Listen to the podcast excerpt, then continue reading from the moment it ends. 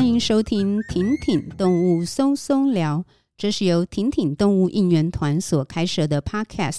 我是婷婷的 Rich 马伟平。Hello，大家好，我是婷婷的提马淑清。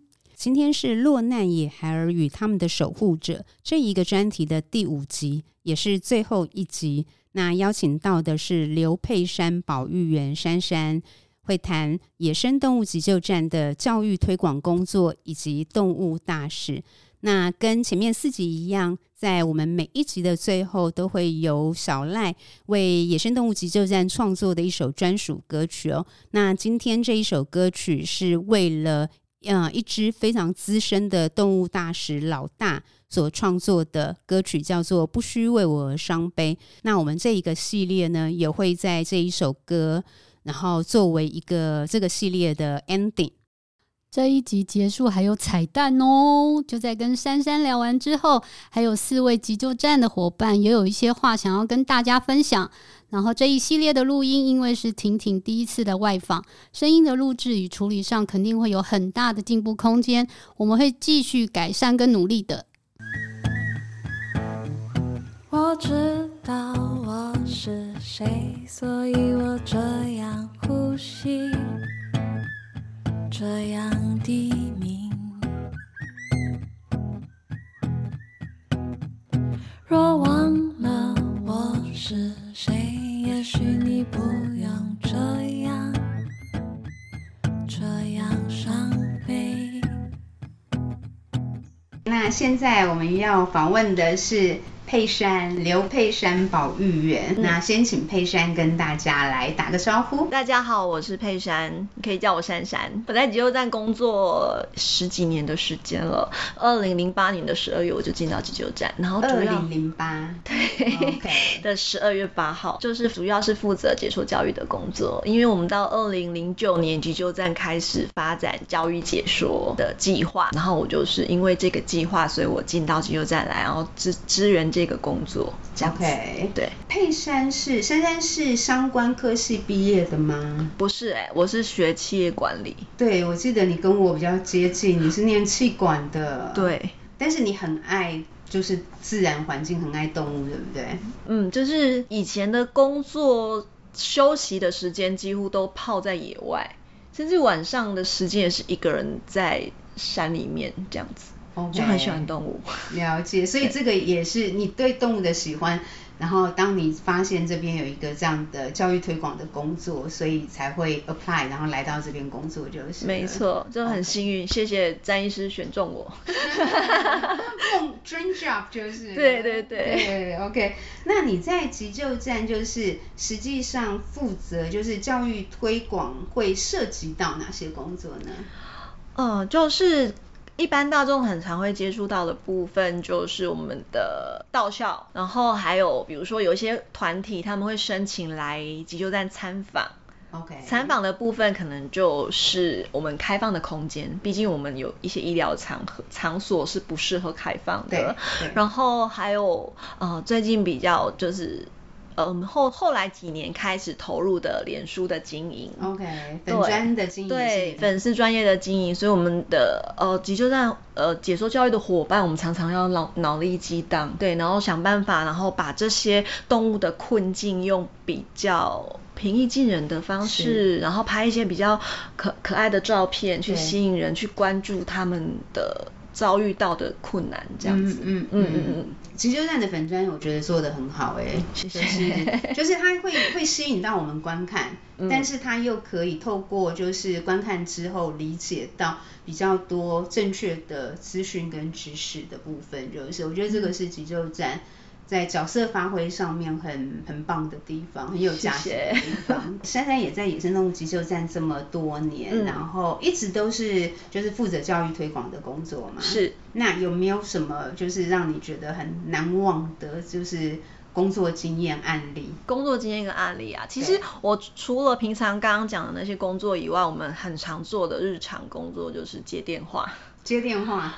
对，就是我们会面对各种不同的民众。OK，对，然后所以你的那个临场的随机应变能力要很强。对，有时候民众打来他，他他他通常他都是很急的，因为我们可能每天接十几通，我们可能就是这这只是我们十十通电话里面的一通，但对他来说，他就是唯一，他捡到那只动物，他、就是他唯一要面对的那只动物，所以他每一个人。就是每个人，就是有时候他们遇到会很慌张，我们就必须要去说服他。嗯嗯、我遇过一个是一个法师，法师一个师傅，他的寺庙旁边有一棵树，树上有一个黑冠麻鹭的鸟巢。Okay. 黑冠麻鹭大家知道嘛？就是就是人家说大笨鸟，大大会在地上拔蚯蚓那种鸟。然后那个鸟巢里面有三只幼鸟，那那个师傅很关心那个鸟巢。然后有一天我就接到这个师傅的电话。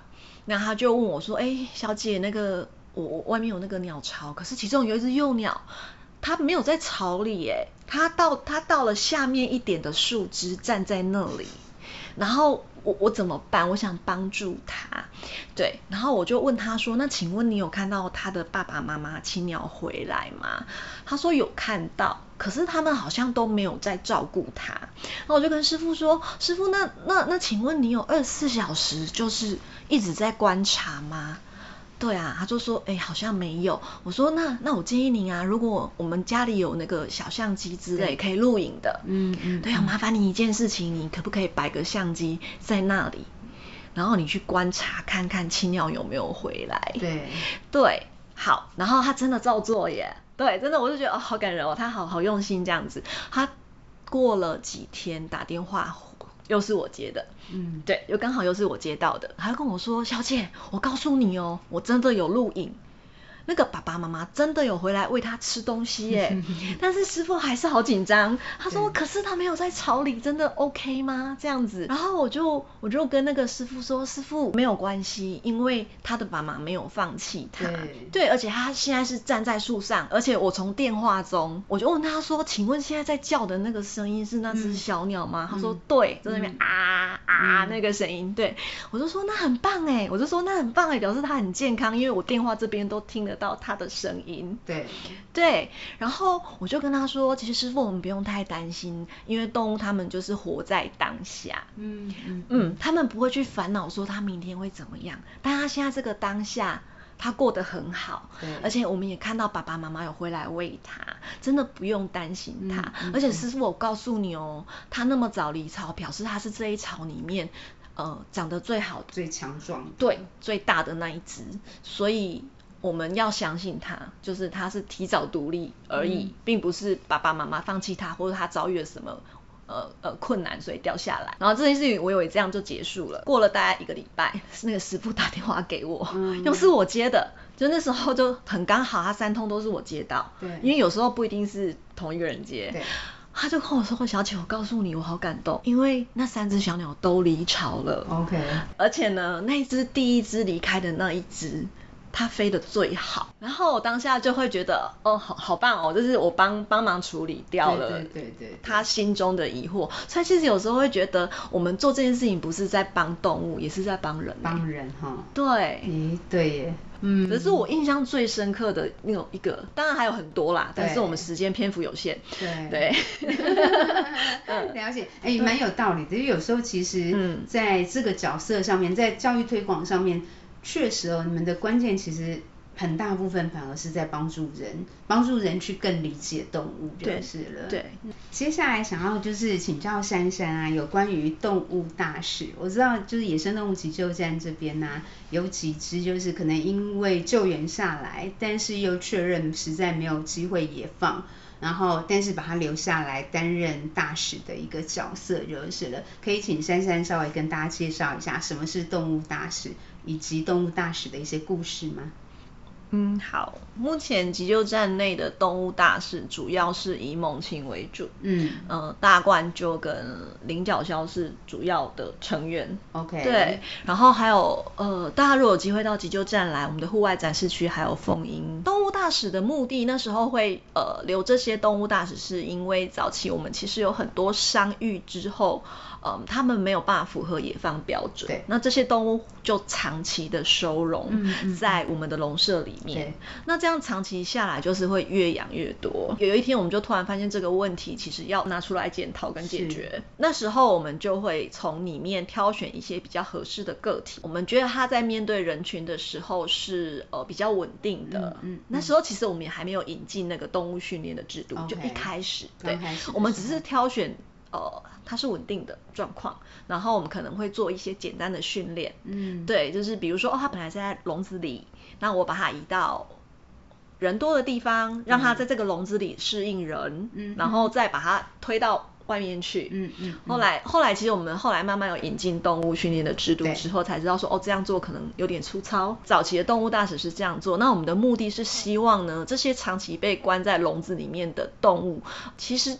他们离开了野外，他们可能就是失去了他在生态圈的这个角色，对。对的意义，对，所以我们希望希望赋予他生命不一样的价值，嗯嗯，就是用他的亲身经历的故事，因为每只动物进来都有它的故事，然后呢，呃，让大家去亲眼见到它，感受到台湾的野生动物，因为平常没没有机会这么近看到，然后呃，感受台湾野生动物这么的美。然后他们的生命力，然后知道说我们的无心之过，然后可能会造成他们的伤害。嗯嗯、是我们希望用这样子现身说法的方式，然后呃用教育的方式去拯救他野外的族群。因为救伤的话，我只能救这个个体。没错。对，但是如果我去做教育宣导的话，那我可以帮更多。嗯嗯、这也是二零零九年我们为什么开始詹医师开始决定来投入。教育解说这一块，嗯，对，那其实，在跟动物相处的这段时间，我们真的就是跟他们把干净，就是真的，他们要完全的信任你，真的，对，就像我们的展示区有一只大冠鹫，它叫花生糖，嗯，那其实它它每一年到三月份左右，它就会开始产卵，嗯嗯，对，那其实它的母性很强，它会去孵卵，但是它很信任我，就是每次我到它的笼舍去，它好像会站起来。然后跟我分享，知道让我看他的蛋，但是其他人来他是不会，不会，而且甚至会违和。嗯，对对对。然后就是我觉得让一个不同物种的生命去全然的信任你，那种感觉就是很特别哈，非常非常的感动，会很感动，会觉得好感动，因为我觉得人跟人要。要让互互相交心都不容易的，更何况是跨物种。对，对，所以，我们其实呃，教育解说的人员，除了平常的那些日常的工作之外，我们也需要跟这些动物大使，嗯，对，交心，真的是交心。但是，就像小王子那本那本书里面写的，就是你一旦被驯养了，对，你就会冒着流眼泪的危险。嗯，没错，那就是为什么那个时候老大的故事会让。很多人都很不舍，所以我们的动物大使才会有名字。我们能够野放的动物是，嗯，我们不希望有太多的连接，对对对，对，变成一种牵绊就是。没错，没错，嗯嗯嗯。那动物大使后来，因为我们之前也访问了米娜，是，对，那所以后来就是你们针对动物大使，等于是为了也建立起，就是你们跟大使之间可能更好的，不管是互信，嗯，或者也希望让大使能够受到你们更好的照顾，嗯，所以。你们有引进动物训练，对不对？对。那那个大概是怎么进行的？呃，我们用正加强的方式。正加强。我们不希望动物是用，像有的方式可能就是让它饿嘛，挨饿，饿、嗯、到最后它受不了了，它就它就它就接受了。OK。对，或者是。洪水猛兽法，直接把他推到人群面前，嗯嗯嗯、让他就是每天就是面对这些，嗯、然后最后他就习得无助，嗯、就啊随便你了。嗯、对，我们不希望动物是这样子的状况，嗯、所以那时候米娜会呃带着我们教我们怎么样去观察动物的行为，嗯，然后它的一些动作代表着什么？对，有时候。比如说像狗狗会有一些安定讯号，嗯、对对对，所以其实每个每种动物都会有，对对对。然后所以它会呃在带着我们训练它的时候，会告诉我们什么时候我们可以进步，就是不能太快，不要照进就。对对对，就是呃如果它今天状况不 OK，我们就往后退一步。嗯嗯嗯。对，我们可能会先先从最简单的，我用手给食物开始。OK。对，因为一开始它可能会去咬咬到你的手。对对。然后最后就是会变成，哎、欸，我我用手位是 OK 的耶，然后再哎、欸、让它站到我的手上，OK，那。我都会告诉新进的同事，我们的手要很稳定，让他觉得很安心。对对，对，因为动物不会选一只会断掉的枯枝去站。嗯嗯。对，所以我们的手要像一个健康的树枝一样，让他们可以觉得安心。稳稳对，稳稳的站在你的手上。对，然后我们可能就就会带着它四处活动，然后在这个过程中，我们会给予奖励。如果它表现达到我们的预期，嗯、但是如果它在这个过程中，它开始出现一些反不好的反应。我们可能这一次的训练，我们就就就就到这为止，但他不会因为这样就没有东西吃。OK，对，理解理解。嗯，我之前我也很喜欢，就是你们在带动物大使啊，嗯、就是比较不是训练的时候，嗯、而是就是带带活动的时候。其实我很喜欢你们带动物大使出来的时候，你们就会先解释，先讲讲解完，嗯、然后通常动物大使出来的时候，现场就是一片安静。就是大家在你们的带领之下，是就是知道说我们不能够，就是我们要温柔的对待这些大使们，就是因为他们等于已经回不去野外了，对，所以就是留下来担任这个教育大使的工作。嗯、但是就是我觉得对那个野生动物的那种尊敬吗？会不会太重？总之我就觉得说，因为有时候我们对于动物变成太，不管是娱乐性也好啦，或者即便是。可能宠物咖啡呀、啊，或者是一些展演的场所，如果我们进去总是觉得对动物是那种有点是予取予求，我们这样讲。可是，在你们的活动里面是非常安静的，在听你们讲解跟认识这个动物，那我觉得这样的教育效果是很棒的，就是了。嗯，我们不希望民众，说实话，很多民众会想来参加，就是要看动物。嗯，但是我们希望他是可以带一些东西回去的。而且我不得不否认，真的动物会非常的吸引人。真的。对。所以，我们一定会有一套课程。对。或者是我今天如果这个团体时间很短，我要用动物，对，我一定会告诉他为什么我要有动物大使。嗯嗯，对，嗯、为什么我们要用动物大师？那它存在的目的是什么？对，对我们我们不希望他最后只记得说，我来看了一只猫头鹰，嗯、没错，就这样子。对对对，对我们希望他从这只动物它出来。的过程中，我跟他互动的过程中，然后呃，或者是我们在讲解他的伤病原因，然后我们还会再介绍他的生态习性，是让他们了解说这个动物它在野外正常的状况应该是怎么样。那我们如果有机会在野外遇到这样子的动物，我可以怎么样去面对？嗯、或者是哦，我遇到的是呃一样这样子的伤病的动物，我要怎么样去处理，对它是最好的？嗯、对，那这只动物也许哦，今天我带来这只动物，它可能是。呃，被车子撞到了，它翅膀断了，没有办法回到野外了。那他今天的故事就是告诉我们，我们有这么多的开发是必要的吗？没错，他的故事就是在血淋淋的故事，活生生的故事就站在这里。对，我们真的，我可是我们又是平凡人。对，我们能够怎么做？我们可能可以多关心一些环境的议题，嗯嗯、对，或者是有些动物动动物老师他是人为饲养的，对，对，很多人喜欢，但他想拥有，但是我我们不懂得怎么照顾好它。动物不是不是像就是不是不是像狗狗或猫咪，可能它经过我们几千年的驯化，已经跟人很熟悉了。那野生动物不一样，对，所以不是哦，我爱它，然后我每天给它好的食物，嗯嗯、然后好的环境，它就会觉得很快乐。比如说这只动物老师，他呃，这只动物老师他是因为人为饲养的关系，我们会特别强调这个部分，让人家让大众理解啦，就是、嗯、其实野生动物的这个照顾跟饲养，基本上其实它是。不是一般人应该要去做的事情，就是。而且我们的动物大使，他们的福利不错，每一年会有一个大健检哦。OK。对，而且就是有专属的兽医师。嗯。对，就是我们在照养过程中，他随时有状况，他们都有兽医师可以去处理。那想要请那个珊珊跟我们分享一下老大的故事。老大呢，他是一只大冠鹫，他是我的大学长，他在民国八十七年就来了.他是我们所有动物大使里面最最资深，所以他叫老大这样子。对，然后他在急救站的那个园区里面，相信很多朋就是听众朋友，如果有来过特生中心的园区，都认识他。对，对，因为他不管刮风下雨，甚至是呃寒流来，他就在那个位置。那其实我们曾经也想要帮他，就是盖一个遮风避雨的棚子啊什么的，但是老大他在那样子的环境，他就是不吃不喝。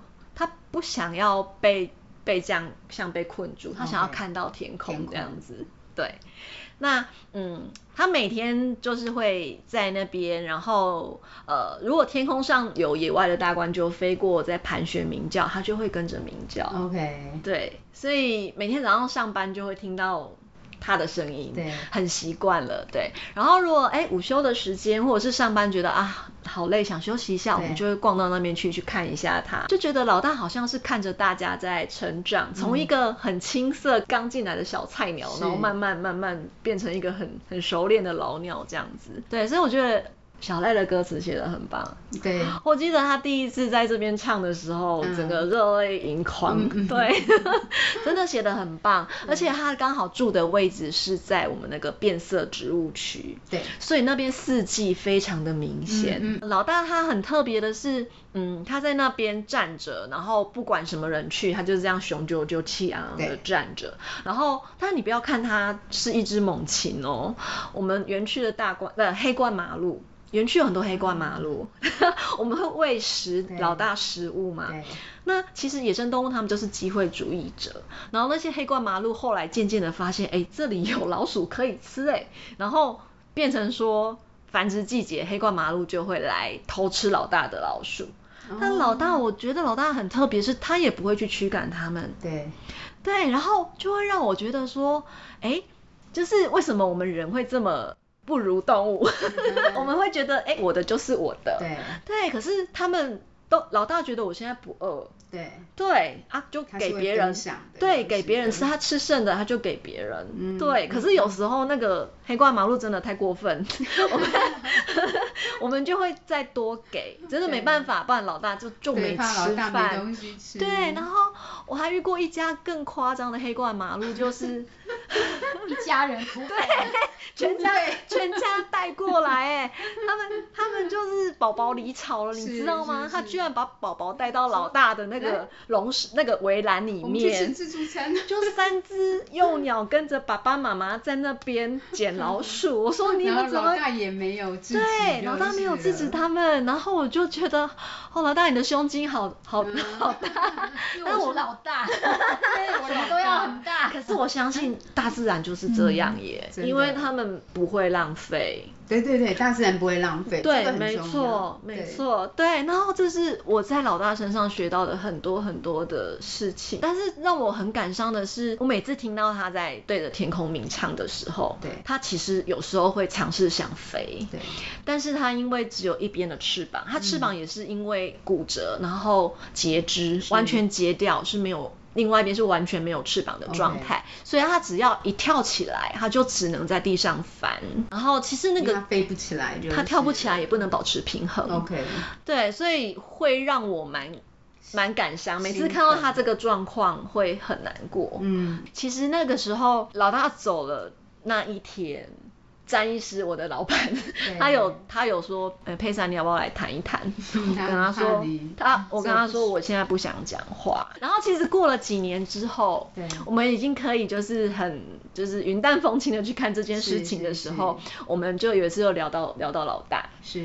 然后詹医师就跟我说，搞不好他就是不想被你再这样养啦。所以小赖的歌名叫《不需为我而伤悲》嘛。对，对因为就想要对他就是不用再困在这个身躯，嗯嗯嗯，对，对，他可以好好的飞，对，就放手就是。对，哎，你知道小赖那首歌那时候 po po 上那个 Street Voice 的时候，后来被。分享，是。被分享到一个鸟类的社团，哦、然后好多人认识老大哎、欸，哦，所以那首歌被好多人分享。Okay, 对对对，就跟大家讲一下 Street Voice 这个对这个平台，你打 W R R C 对不对？七零七零零 W R R C 七零零，对，你就可以找到就是小赖为野生动物急救站的故事特别创作的五首歌曲。这样、嗯，我们这一次就是也会随着这这两集特辑啦，就是都会播给大家听。但是真的就是听一次真的不过瘾，就是可以一直循环加入最爱这样子。对，加入最爱，因为真的是很美的歌，就是。然后我们才发现原来那么多人都认识老大哎，好棒哦。对，然后很多人才知道哦，老大已经离开了。哦，对 okay, 对，我们其实我们、嗯、我跟淑清我们都看过老大啦。嗯、我们第一次来是带志工的旅行，婷婷志工旅行，对，在二零一七一一七年的时候，前一年，对，就是还、嗯、还有幸就是看到老大的本尊的，嗯、对、嗯。那后来再听到珊珊分享老大的故事，就真的觉得很很感人，就是了。我记得小赖跟我走到你们住的宿舍，是。对，他突然问我说。老大以前是不是住在那个位置？他就指了那个位置，嗯、就在宿舍前面那个变色植物区大叶懒人的下面。是。那个其实围栏都已经拆掉了。对。然后小赖就指着说他是不是住在那？对。我说对，那个就是以前老大住的地方。嗯嗯。对，所以那时候我觉得整个就起鸡皮疙瘩，好感动。对啊，好像是老大他他借小小赖的歌来安慰我们。对，真的。真的对。对，所以反正就是 anyway，就是你们很棒，我觉得老大也知道。最后想要请珊珊啊来跟大家再就是分享一下，那你在急救站也工作了这么多年了，在你的工作上，你觉得让你最快乐跟最有成就感的地方？以及相对来讲可能比较困难跟让你感到挫折的地方，是不是也都可以跟大家分享一下？我觉得都跟人有关诶、欸，都跟人有关。因为其实我们我们比较常接触民众，是是是，是，所以如果说哦，我透过电话，然后帮助那只动物，它得到妥善的处置或者是我安慰了那个人的心。嗯我会觉得很有成就感。我记得印象很深刻的是，呃，有一次有一群人他们在登山步道旁捡到一只蜂鹰。OK。那他的伤势非常的严重，嗯，所以他不得不安乐死。OK。那那个时候，呃，动物被处理掉了，捡到动物的人还有再来关心他。OK。但是当时的同事他们不知道怎么开口。嗯。是。就我我去处理，okay. 我回电话给那个民众这样子。Yes. 其实我我我有告诉他，因为他的伤势真的太重了，我记得他好像是脚断掉，那剩下一只脚的鸟，我们可我就会跟用用我们的知道的知识去告诉民众说，像这样子的鸟，而且它又是猛禽，是它只有一只脚，它在野外会非常非常的辛苦。对对，然后。就会告诉他们说，你想象一个一只脚长期站立的状态，嗯嗯，而且他们在停栖在树上的时候，如果只有一只脚，它是没有办法好好的停住的。对，嗯，对，所以他在生活上会有困难，然后他觅食上也会有难度。再也是长期只有一只脚，他那个全身的压力在那个上面的时候，他受会会发炎，嗯，会破皮，嗯、会化脓，那他去哪里找医生帮他处理？对，对。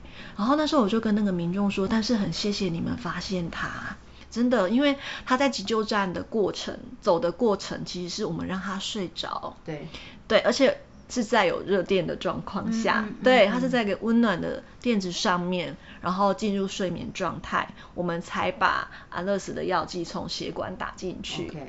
对，这样子，他们他是在我们。一群人围绕着关心着的状况下离开的，嗯嗯嗯，然后所以谢谢你们，让他最后是这样子离开，而不是在野外。可能如果你们没发现他，他就是在那边等疼痛挣扎到对，甚至可能会被其他动物攻击，嗯，或者是吃不到东西，越来越消瘦，脱水，最后对走向死亡。对。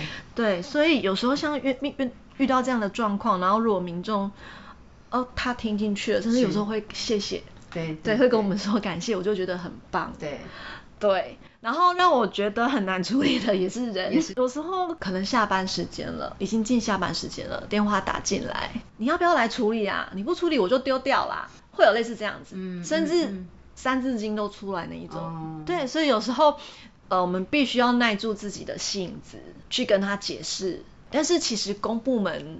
有公部门的为难，然后因为其实是其他单位需要去处理的，但没办法，现在是下班时间，我们真的只能拜托他先安置。我会，我就跟他说，我保证明天一定可以有人去处理。是，但他就是不要，然后直接噼里啪啦就骂就是，对，把我骂了一顿，最后他就把我电话挂掉。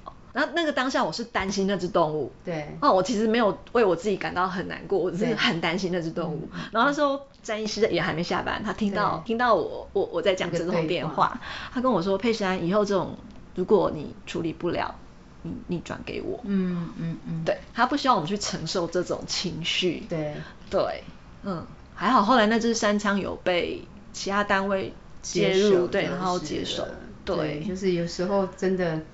就是捡到动物的民众可能就是太也是我们理解他很慌，对，对。但是确实我们之前也有就是跟其他你的伙伴有讨论到，就是也许我们现在应该说我们所有喜欢动物的的朋友们、听众们，当我们听到这里，可能也要理解，就是其实每一个人其实只要在自己的角色上面好好发挥，如果我们真的。就是有时候要理解，就是不可能每一个人不可能要求急救站二十四小时 stand by，随时一通电话你们就要出现在各种地方去处理这个这样的期待，其实自己做不到的事情，怎么可以期待别人？尤其我们只是遇到一个状况，一通电话，但是对你们来讲，是一年三百六十五天在面对这些动物的照顾、中动物的救援。那我们都是喜欢动物的人，其实。我觉得很重要的，反而是要给你们这种一线的团队很大的支持跟鼓励，让你们有力量可以去有有有，我们常常常常接收到很多善意，很感动，也是有有好的回馈，嗯嗯，对。但是我觉得还有一个很难面对的是安乐死的决定，安乐死哈，因为我们身为小编，我们经常要在旁边记录嘛，对。那我们看到这只动物来，我们觉得哎呀，看起来应该有救。然后后来拍了 X 光，发现，嗯，他可能骨头断的位置真的不行之类的。Okay. 对，然后我们就会一直尝试的想要问兽医说，那那如果怎么样可以吗？就是我们会想要问看看他有没有其他的可能，就是用尽方法，对，或者是我们有没有我们有没有机会试试看怎么样？是，对，然后就真的不行。嗯，对，那那个时候会很挫败，这种心里都会骂骂脏话，就就为什么为什么？为什么断在那个位置？嗯、为什么、嗯、对？或者是为什么没有早一点被发现？对。或者是我记得我也处理过一只山羌，然后是假日值班，跟兽医师两个人，我们两个女生弄到晚上七哦快十点，就是清他的伤口，他被那个套索套住了。哦、套索。对。Okay. 然后清了好久好久哦，然后最后哦清完了，然后就是让他在病房先安养。对。然后后来拍 X 光发现啊。他脊椎有问题，是，所以他只能人道处理。OK，啊，那那个时候也觉得好挫败，会有这种挫败感。嗯嗯，嗯对，所以有时候我们会情绪对动物情绪勒索。我跟他说，我我弄你弄这么久哦，你不可以死掉哦，你要好起来哦。我们会这样跟他说，对，希望他真的是蛮不容易的啦。对对对对对对对，嗯嗯嗯。但有时候又不得不面对，就是。当你明确的，譬如兽医师评估，嗯，确实存活下来，基本上对动物其实是更辛苦的，也只能就是去，就是我，所以我觉得兽医师就是要处理这件事情，其实是真的了不起的，因为他等于把那种，就是我觉得那个肩膀上啦，其实是有很很大的承担的，就是了，对，嗯，他们很不喜欢安乐动物，真的。但是有喜欢动物才来工作，然后要安乐动物。但是有时候我们粉专上如果说，哎、欸，我们提到我们安乐这只动物，我们可能会听到一些留言，就是有可能会写说，就是急救站只会安乐动物之类的。我说安乐比较简单嘛，这样子。其实安乐一点都不简单，嗯、真的很难。嗯，嗯，嗯，真的很难。我相信安乐大概是你们所有工作项目当中最、嗯、最最困难、最困难的。没错。对，因为我们喜欢动物啊，才会在这里，才会待在这里啊。没错，对，嗯，所以我觉得我们要开始学习啦，就是在我们用情感就是投入这些关心的时候，嗯、我们也还是要理性面对。就像是我相信。就是在兽医师在做下那个判断，也是他一直在克服自己要理性高于自己的那个情感面的，去帮动物做下最好的决策嘛。嗯，那我想有时候我们也要开始学习，不只是专业的兽医师团队，专业的团队要把那个理性的部分增厚。我觉得。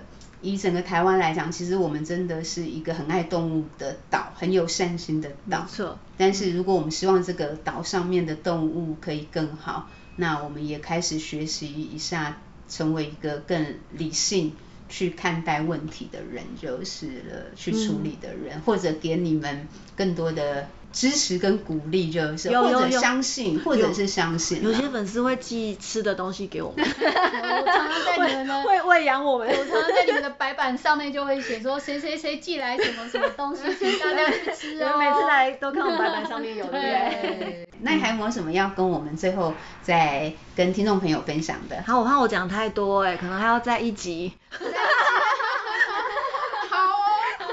期待第二季了，我们把那个深深列到第二集，没问题，专门的一集。没有，就是其实很多人对急救站的工作是有很多的向往的。哦，对对对。我们可以努力从各个方面去帮助动物，是，不管是关注动保的议题，或者是环境的议题，对对，对，对，或者是我们在我们的工作岗位努力做好，然后。捐助我们能够捐助的部分给台湾各个嗯呃救伤单位，嗯嗯、对，这这这些都是可以去帮助动物的，对对，当然也很欢迎各位有志之士可以加入急救站。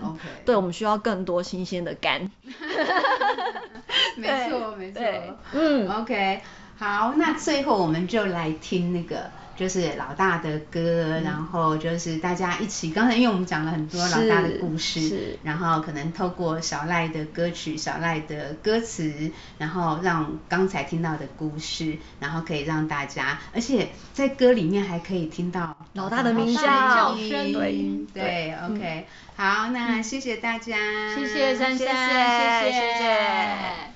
我是银彩，那我在急救站主要是做。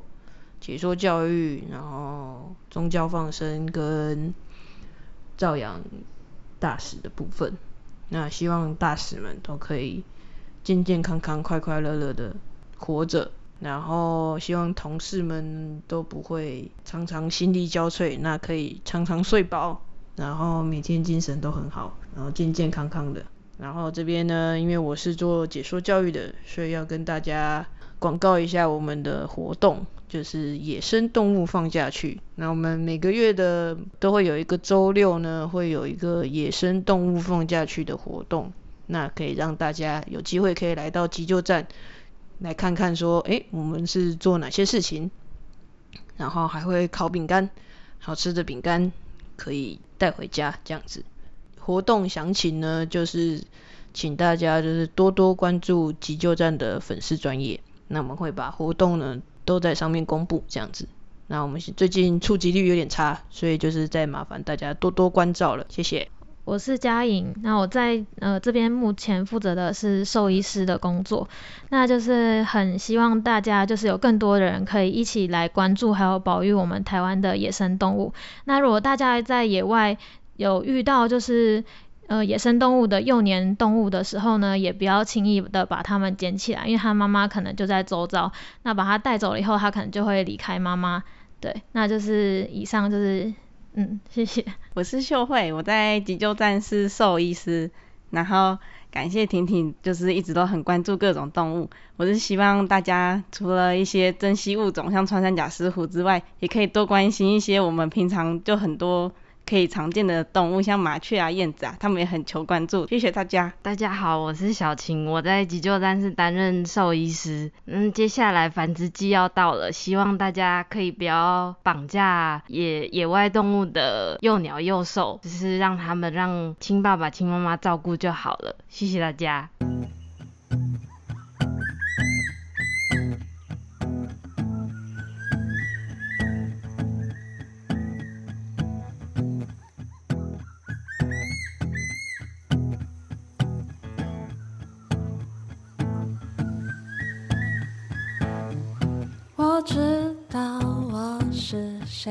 所以我这样呼吸这样